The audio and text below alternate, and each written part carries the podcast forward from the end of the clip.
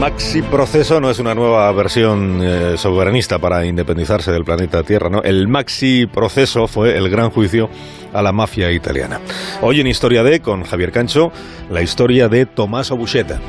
È molto strano il comportamento di un uomo d'onore esta es la voz de Tommaso Bucetta. Es su voz durante el maxi proceso. Bucetta respondía a las preguntas del magistrado. Su testimonio fue la clave para encarcelar a más de 400 mafiosos sicilianos de la Cosa Nostra. La Cosa Nostra había cambiado. Con el tráfico de drogas se alteró la ecuación. Había más dinero, había mucha más codicia y había bastante menos honor. Bucheta había cumplido condena por trabajar para la mafia. Cuando salió de la cárcel se fue a Brasil porque de allí era su esposa. Pero no mucho después sus antiguos compañeros fueron a buscarlo, a requerirlo para que se uniera a ellos en la guerra contra Salvatore Totorrina. Lo que sucedió es que Bucheta se negó a involucrarse de nuevo. Él les explicó que ya había cumplido su condena. Pero aquellos ya no eran tiempos donde el honor tuviera su valor, y Bucheta soportó el más terrible dolor que pueda existir.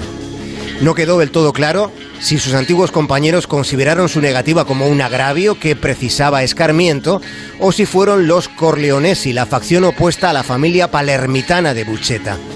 Lo único seguro es que una rama u otra de la mafia mató a los hijos de Tommaso Bucheta. Sus niños fueron asesinados y sus cuerpos disueltos en ácido. Boca que no parla, non indovina no sbaglia. Quello che deve camminare di notte e di giorno non parlando mai, può camminare tranquillo. La omertá, la ley del silencio, eso fue lo que Bucheta rompió después de que a él le hubieran quebrado el alma. Bucheta fue el primer gran arrepentido, fue el hombre que reveló al juez Giovanni Falcone el organigrama completo de la Cosa Nostra. Tommaso Bucheta también fue el testigo que señaló al siete veces primer ministro de Italia, Giulio Andreotti. Fue Bucheta quien le identificó como el interlocutor político de la mafia siciliana. Andreotti viene anche accusato come mandante dell'omicidio nel 79 a Roma del giornalista Mino Pecorelli. Que Andreotti era el político que gobernaba con las sombras.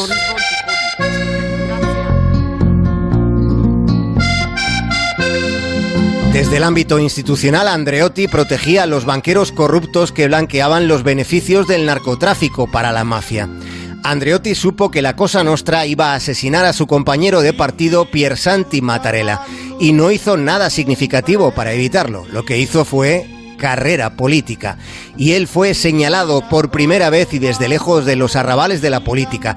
Tommaso Buchetta fue el primero en pronunciar el nombre de Andreotti, el nombre del siete veces primer ministro de la Italia.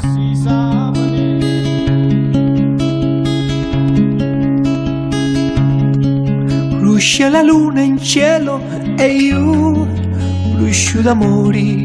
El arrepentimiento de Buscetta, su colaboración con la justicia, le resultó demasiado cara. La mafia no solo le mató a sus hijos, sus confesiones le obligaron a vivir en luto perpetuo. La Cosa Nostra ordenó la persecución de cualquiera que llevara el apellido considerado maldito. Y así fue como fueron asesinados un hermano de Buscetta, su cuñado, y cuatro de sus sobrinos. Más de uno en Onda Cero.